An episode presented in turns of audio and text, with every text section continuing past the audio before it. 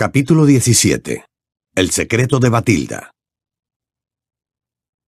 Espera, Harry. ¿Qué pasa? Se encontraban a la altura de la tumba de aquel abbot desconocido. Ahí hay alguien. Alguien nos está observando. Lo noto. Allí, detrás de esos arbustos. Se quedaron quietos, abrazados, escrutando los densos y negros límites del cementerio. Pero Harry no veía nada. ¿Estás segura? He visto moverse algo. Juraría que... Se separó de él para tener libre el brazo de la varita. Tenemos aspecto de muggles, le recordó Harry. Sí, de unos muggles que acaban de dejar flores en la tumba de tus padres. Estoy segura de que hay alguien, Harry. Al chico le vino a la memoria el libro Historia de la Magia. Se suponía que en ese cementerio había fantasmas. ¿Y si... Pero entonces oyó un susurro y percibió un pequeño remolino de nieve que se desplazaba en el arbusto que Hermione había señalado. Los fantasmas no movían la nieve.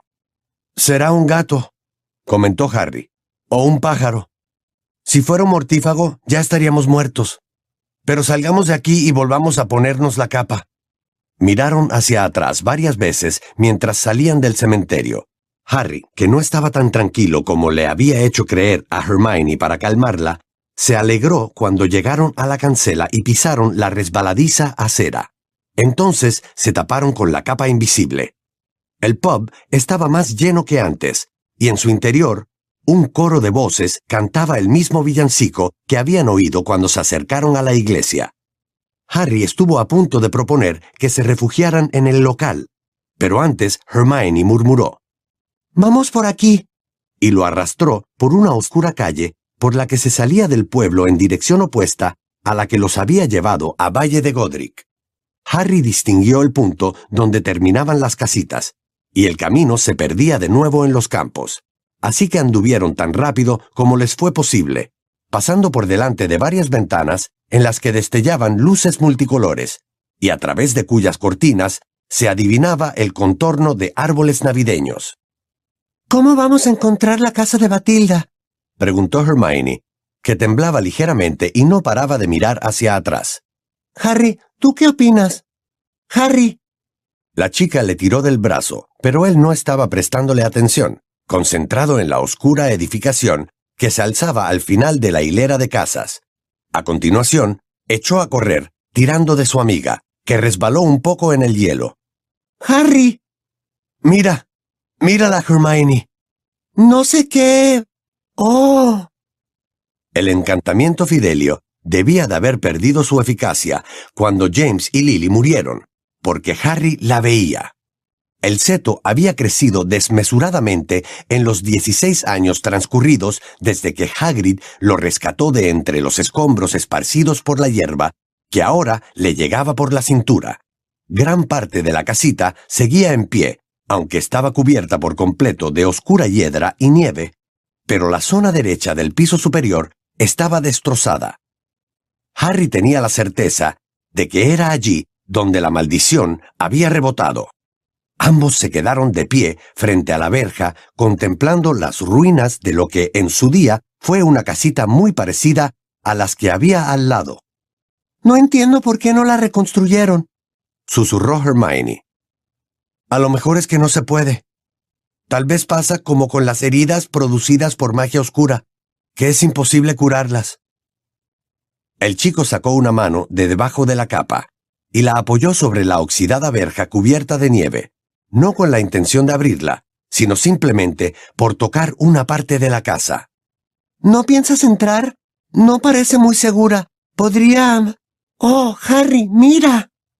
Por lo visto, el roce de la mano sobre la verja había provocado que en el suelo frente a ellos, y entre la maraña de ortigas y hierbajos, surgiera un letrero de madera, como una extraña flor de crecimiento rápido, con una inscripción en letras doradas. En este lugar, la noche del 31 de octubre de 1981, Lily y James Potter perdieron la vida. Su hijo, Harry, es el único mago que ha sobrevivido a la maldición asesina. Esta casa, invisible para los muggles, permanece en ruinas como monumento a los Potter y como recordatorio de la violencia que destrozó una familia. Alrededor de esas frases, pulcramente trazadas, otros magos y brujas que habían visitado el lugar donde el niño que sobrevivió logró escapar, habían añadido anotaciones.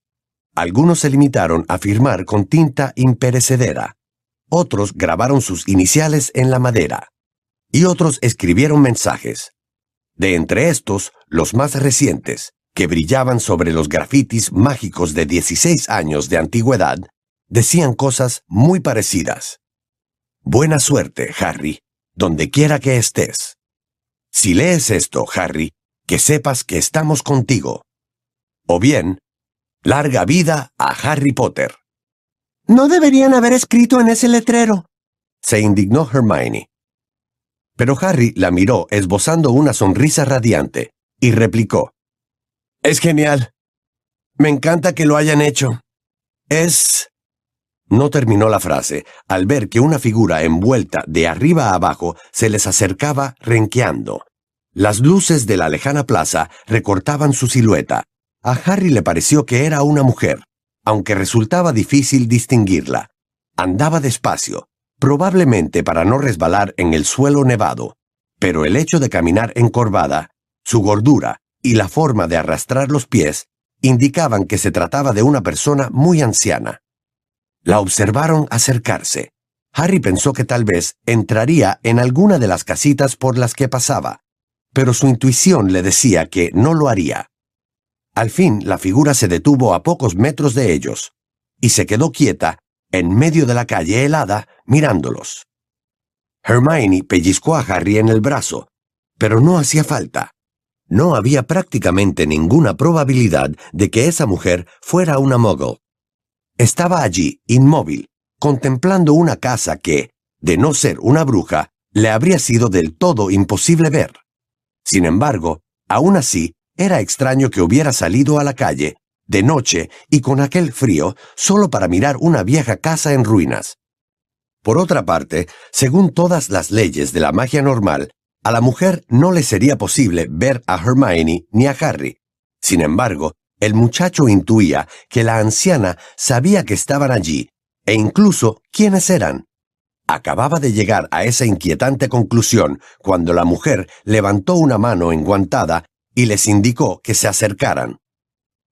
Hermione se estrechó más contra Harry bajo la capa, con un brazo pegado al suyo. ¿Cómo lo sabe? Harry negó con la cabeza. La mujer, que seguía mirándolos sin moverse en la calle desierta, volvió a hacerles señas, esta vez con apremio. A Harry se le ocurrían muchas razones para no hacerle caso, pero sus sospechas acerca de la identidad de aquella desconocida eran cada vez más sólidas. ¿Cabía la posibilidad de que llevara todos esos largos meses aguardándolos? ¿Podía ser que Dumbledore le hubiera pedido que esperara porque Harry acabaría yendo a Valle de Godric? Tal vez era ella la que estaba escondida en el cementerio y los había seguido hasta allí. El que la mujer fuera capaz de percibir su presencia indicaba que poseía poderes que Harry solo había reconocido en Dumbledore. Por fin decidió dirigirle la palabra, y Hermione, sobresaltada, soltó un gritito ahogado. ¿Es usted Batilda? La figura envuelta asintió y volvió a hacerles señas. Bajo la capa, Harry consultó a Hermione con la mirada, y ella dio una breve y nerviosa cabezada de asentimiento. Avanzaron poco a poco, y de inmediato la mujer se dio la vuelta y echó a andar, cojeando por donde había venido. Pasó por delante de varias casas, con los chicos detrás, y al fin entró por la verja de una de ellas.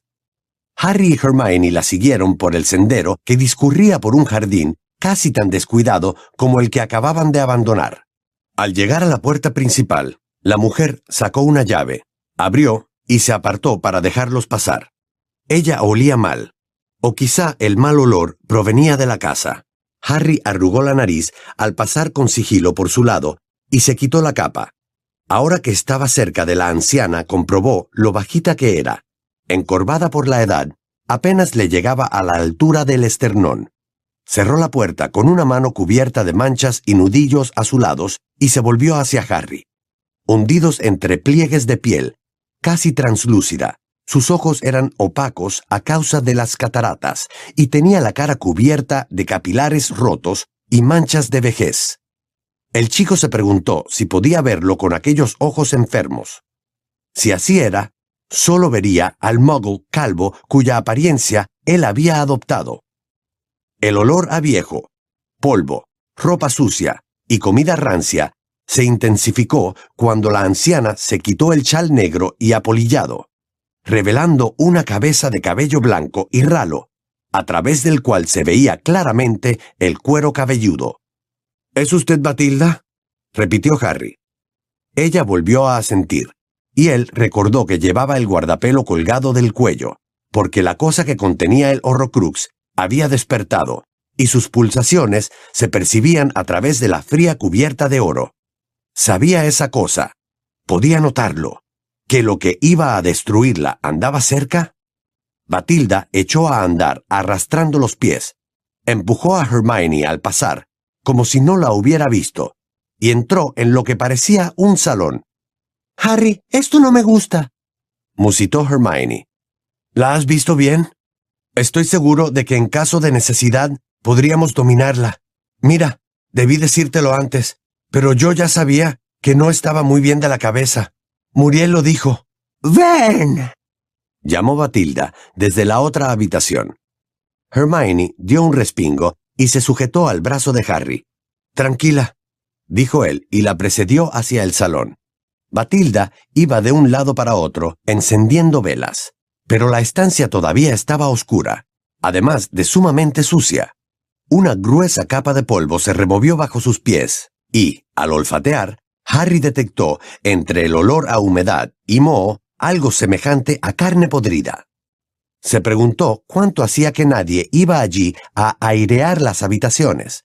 Además, la mujer parecía haber olvidado que podía hacer magia, porque encendía las velas a mano, torpemente, de modo que cada vez estaba a punto de prender el puño de encaje de su manga. Permítame que lo haga yo. Se ofreció Harry, y le tomó los cerillos de la mano. Ella lo observó mientras él acababa de encender los cabos de vela que había en unos platillos repartidos por toda la estancia, precariamente colocados sobre montones de libros y en mesitas abarrotadas de tazas sucias y desportilladas. La última vela que encendió Harry estaba en una cómoda de frontal abombado y repleta de fotografías.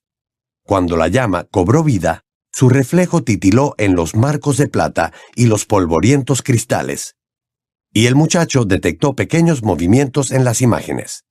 Mientras Batilda buscaba unos troncos para la chimenea, él musitó. Tergeo. Y el polvo desapareció de las fotografías.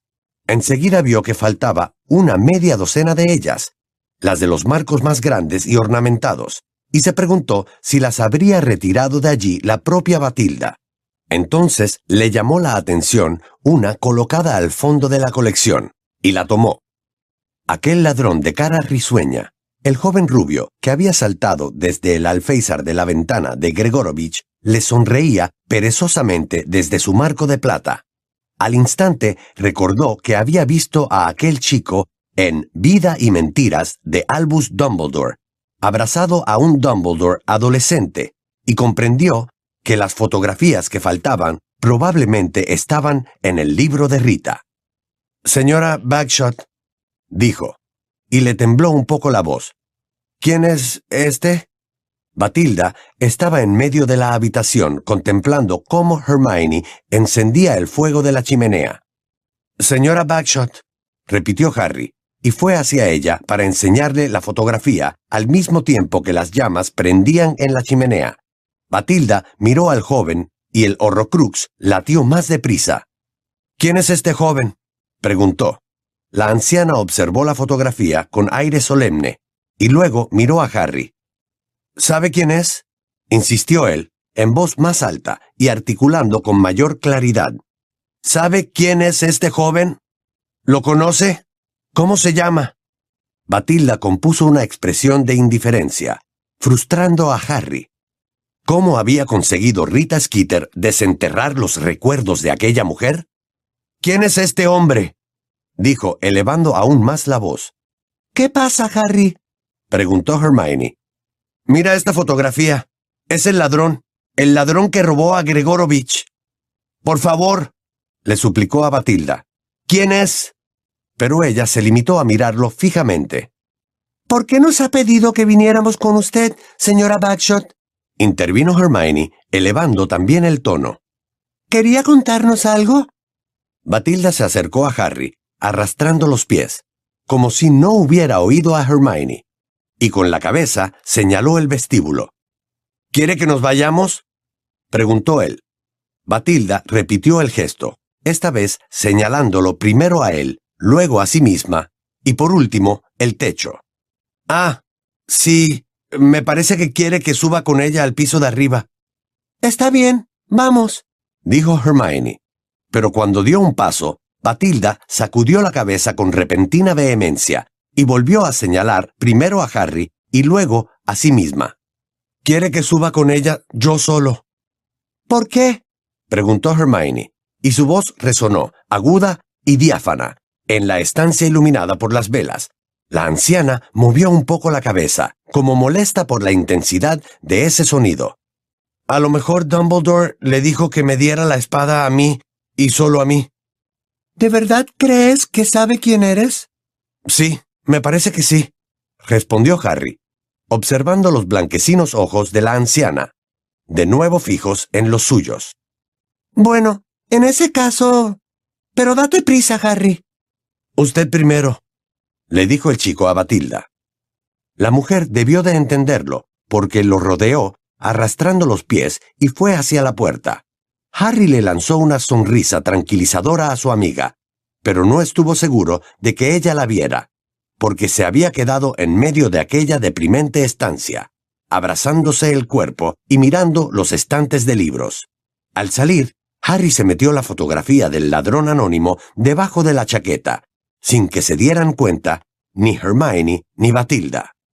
La escalera era estrecha y empinada, Harry estuvo tentado de apoyar las manos en el voluminoso trasero de Batilda para impedir que la anciana cayera hacia atrás y lo aplastara, lo cual parecía bastante probable. La mujer llegó resollando al primer rellano, torció hacia la derecha y guió a Harry hasta un dormitorio de techo bajo. Allí dentro reinaba la oscuridad y también olía fatal. Harry atisbó un orinal que asomaba por debajo de la cama pero Batilda cerró la puerta y ya no vio nada más. Lumos, dijo el muchacho, y su varita mágica se encendió. Al punto dio un respingo, porque la anciana se le había acercado aprovechando esos segundos de oscuridad total, aunque él no la había oído aproximarse. ¿Eres Potter? susurró Batilda. Sí, soy Potter. Ella asintió despacio, con solemnidad. Harry notó que los latidos del Horrocrux se aceleraban hasta superar los de su propio corazón, una sensación desagradable e inquietante. ¿Tiene usted algo para mí? preguntó. Pero ella parecía absorta en la luz que emitía el extremo de la varita. ¿Tiene algo que darme? insistió. La mujer cerró los ojos, y entonces pasaron varias cosas a la vez. Harry sintió una fuerte punzada en la cicatriz. El horrocrux palpitó con tanta fuerza que movió el suéter del muchacho, y la oscura y pestilente habitación desapareció por unos momentos. De pronto sintió un arrebato de júbilo y, con voz clara y aguda, gritó ¡Reténlo! Se tambaleó un poco, mientras la maloliente habitación en penumbra volvía a formarse alrededor de él, pero no entendió qué había ocurrido. ¿Tiene algo para mí? Preguntó por tercera vez, más fuerte aún. Está allí. Susurró ella, señalando un rincón. Harry dirigió la varita hacia la ventana, y bajo las cortinas vio un tocador atestado de cosas. Esta vez la anciana no lo precedió. Con la varita en alto, Harry pasó lentamente entre ella y la cama, que estaba deshecha. No quería perder de vista a Batilda. ¿Qué es?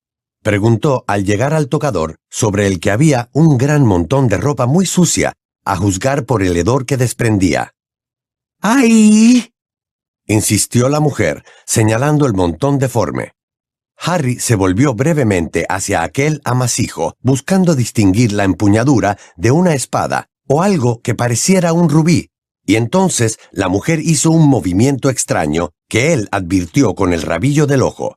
Presa del pánico, miró rápidamente a la anciana, y el horror lo paralizó al ver cómo su cuerpo se desmoronaba y una enorme serpiente le surgía del cuello. La serpiente lo atacó cuando él alzaba la varita, y el impacto de la mordedura que recibió en el antebrazo hizo que aquella saliera despedida hacia el techo girando sobre sí misma. La luz osciló vertiginosamente por la habitación antes de apagarse. En ese momento, la serpiente le propinó con la cola un fuerte golpe en el pecho que le cortó la respiración. Harry cayó hacia atrás sobre el montón de ropa del tocador. Lanzándose hacia un lado, logró esquivar por muy poco la cola de la serpiente, que descargó con violencia sobre el tocador. Harry se derrumbó en el suelo y le cayeron encima añicos del cristal que cubría la superficie del mueble. Harry, ¿qué haces? Gritó Hermione desde abajo.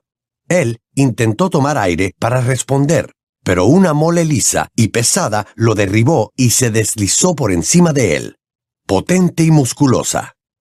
No, chilló con voz ahogada, inmovilizado en el suelo. Sí, susurró la voz. Sí. Prepárate, prepárate. Aquio, varita.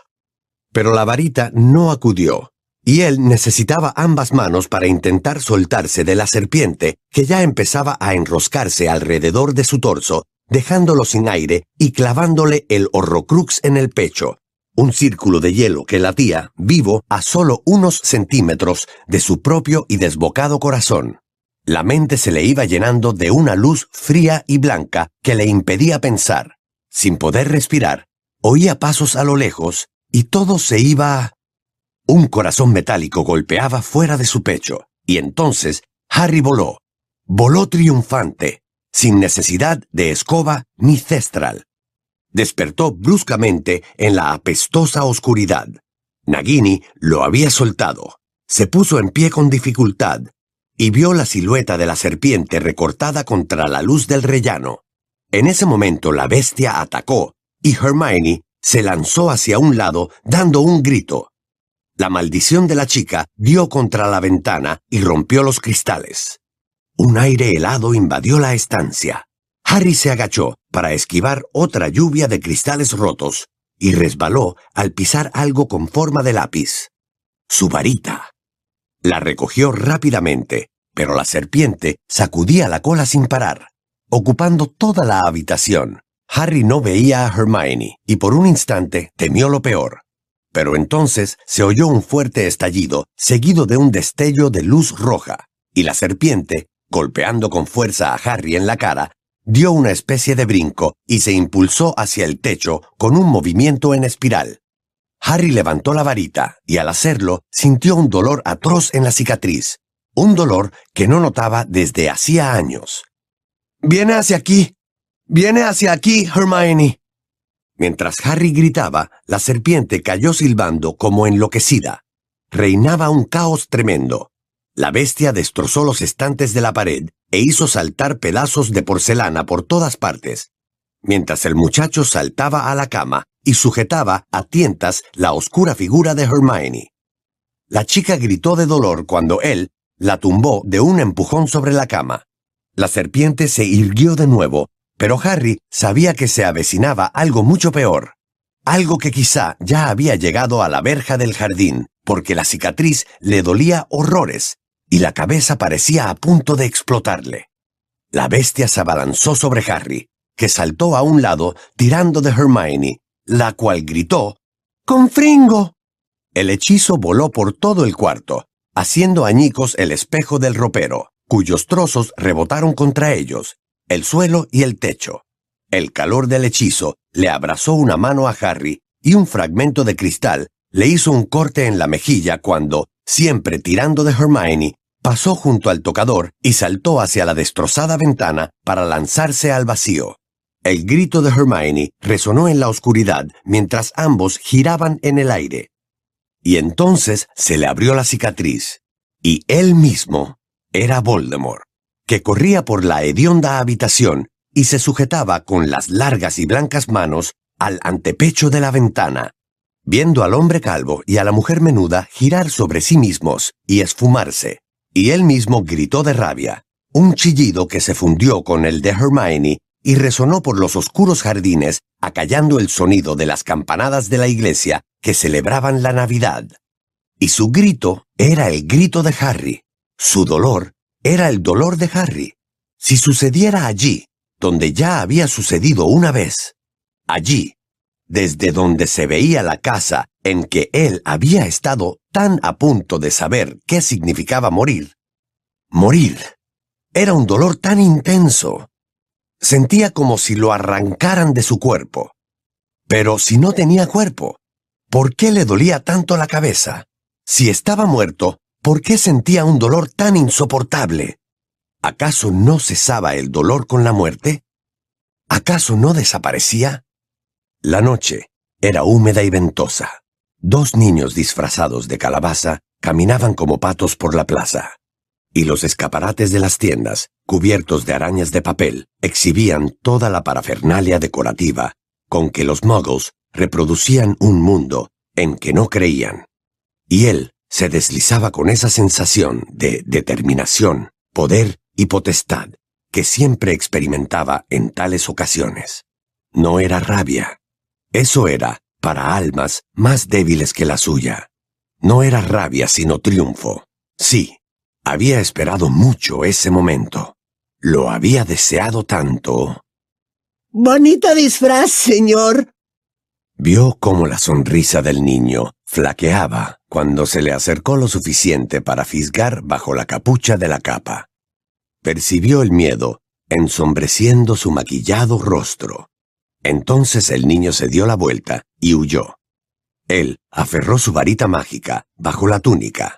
Un solo movimiento y el niño nunca llegaría a los brazos de su madre. Pero no hacía falta.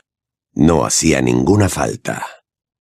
Y siguió por otra calle más oscura, y por fin divisó su destino. El encantamiento Fidelio se había roto, aunque ellos todavía no lo supieran.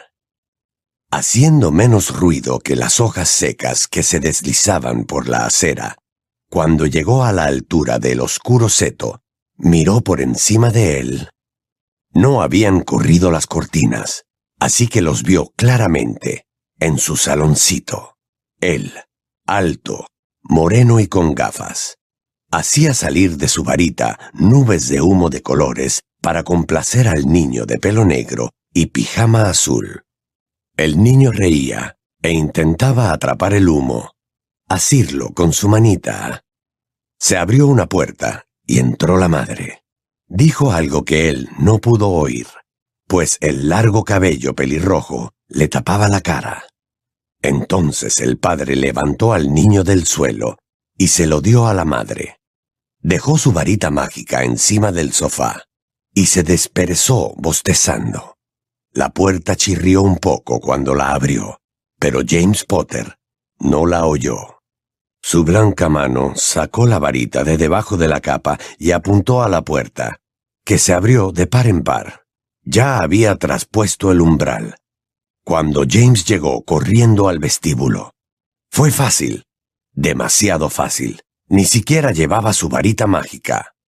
Toma, Harry, vete, Lily. Es él. Corre, vete. Yo lo contendré. Contenerlo. Sin una varita a mano. Rió antes de lanzar la maldición. Avada Kedavra. La luz verde inundó el estrecho vestíbulo.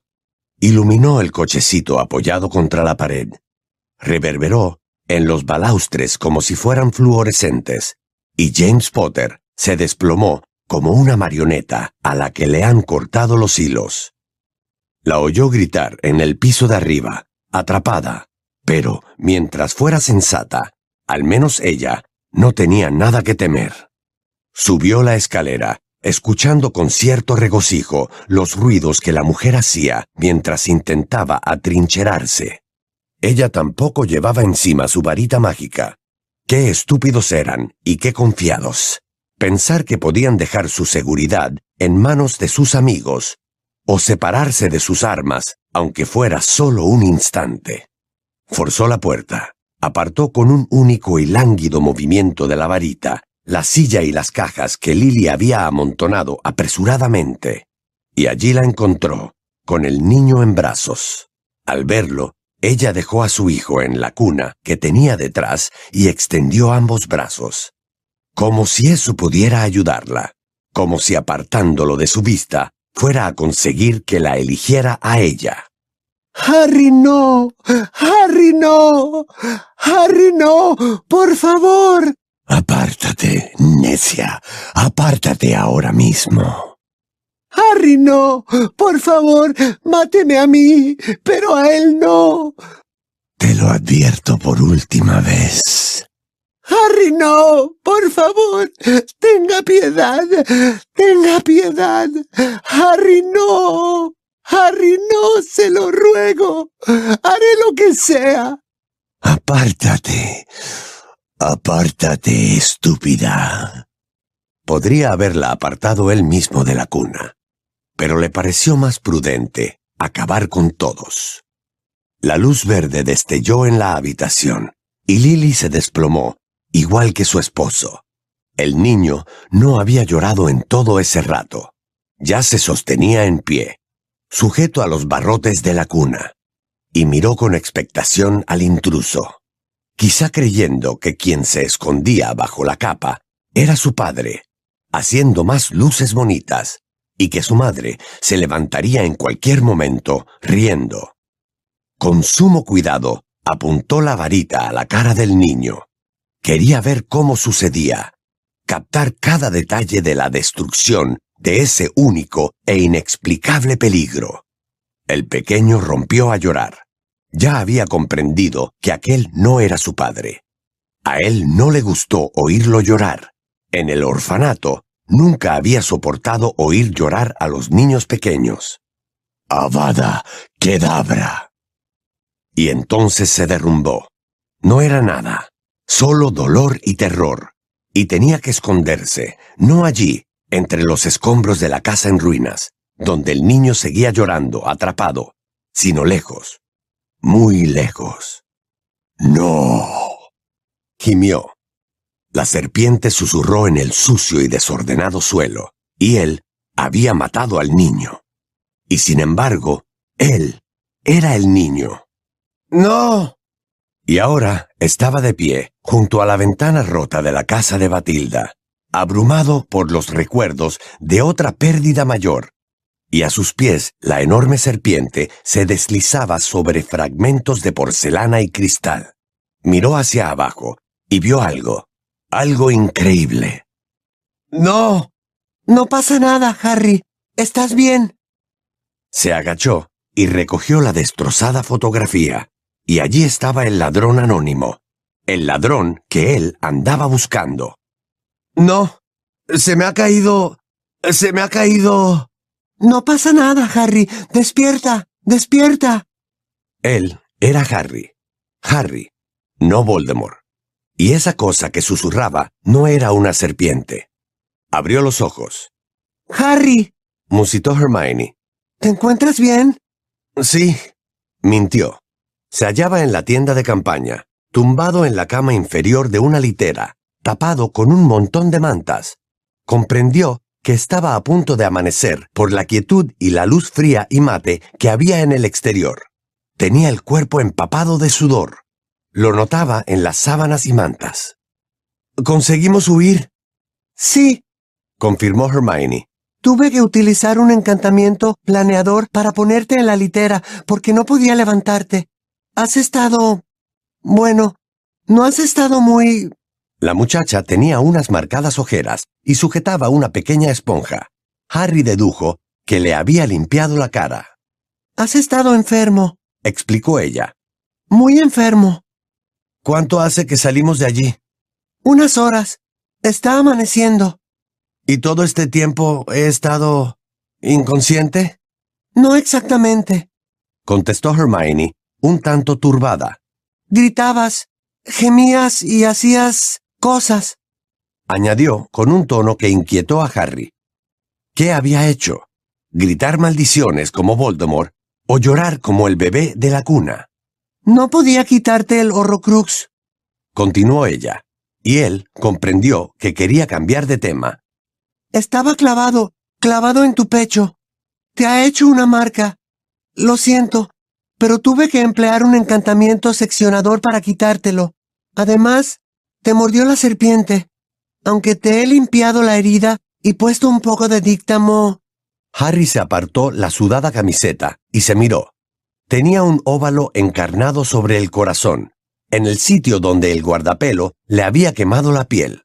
También vio la marca de la mordedura, casi cicatrizada, en el antebrazo. ¿Dónde has puesto el horrocrux? En mi bolso. Creo que deberíamos separarnos un tiempo de él. Harry se recostó en las almohadas y observó la mala cara de su amiga. No debimos ir a Valle de Godric. Fue culpa mía. Todo es culpa mía, Hermione. Lo siento.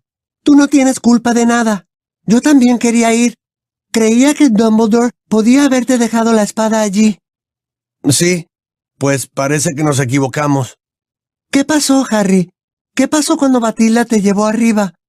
¿La serpiente estaba escondida en algún sitio o apareció de repente? ¿La mató a ella y te atacó a ti? No, nada de eso. Ella era la serpiente, o la serpiente era ella. Lo era desde el principio. ¿Qué quieres decir? Harry cerró los ojos. Todavía estaba impregnado de la fetidez de aquella casa, y eso contribuía a que el episodio le resultara horriblemente vívido.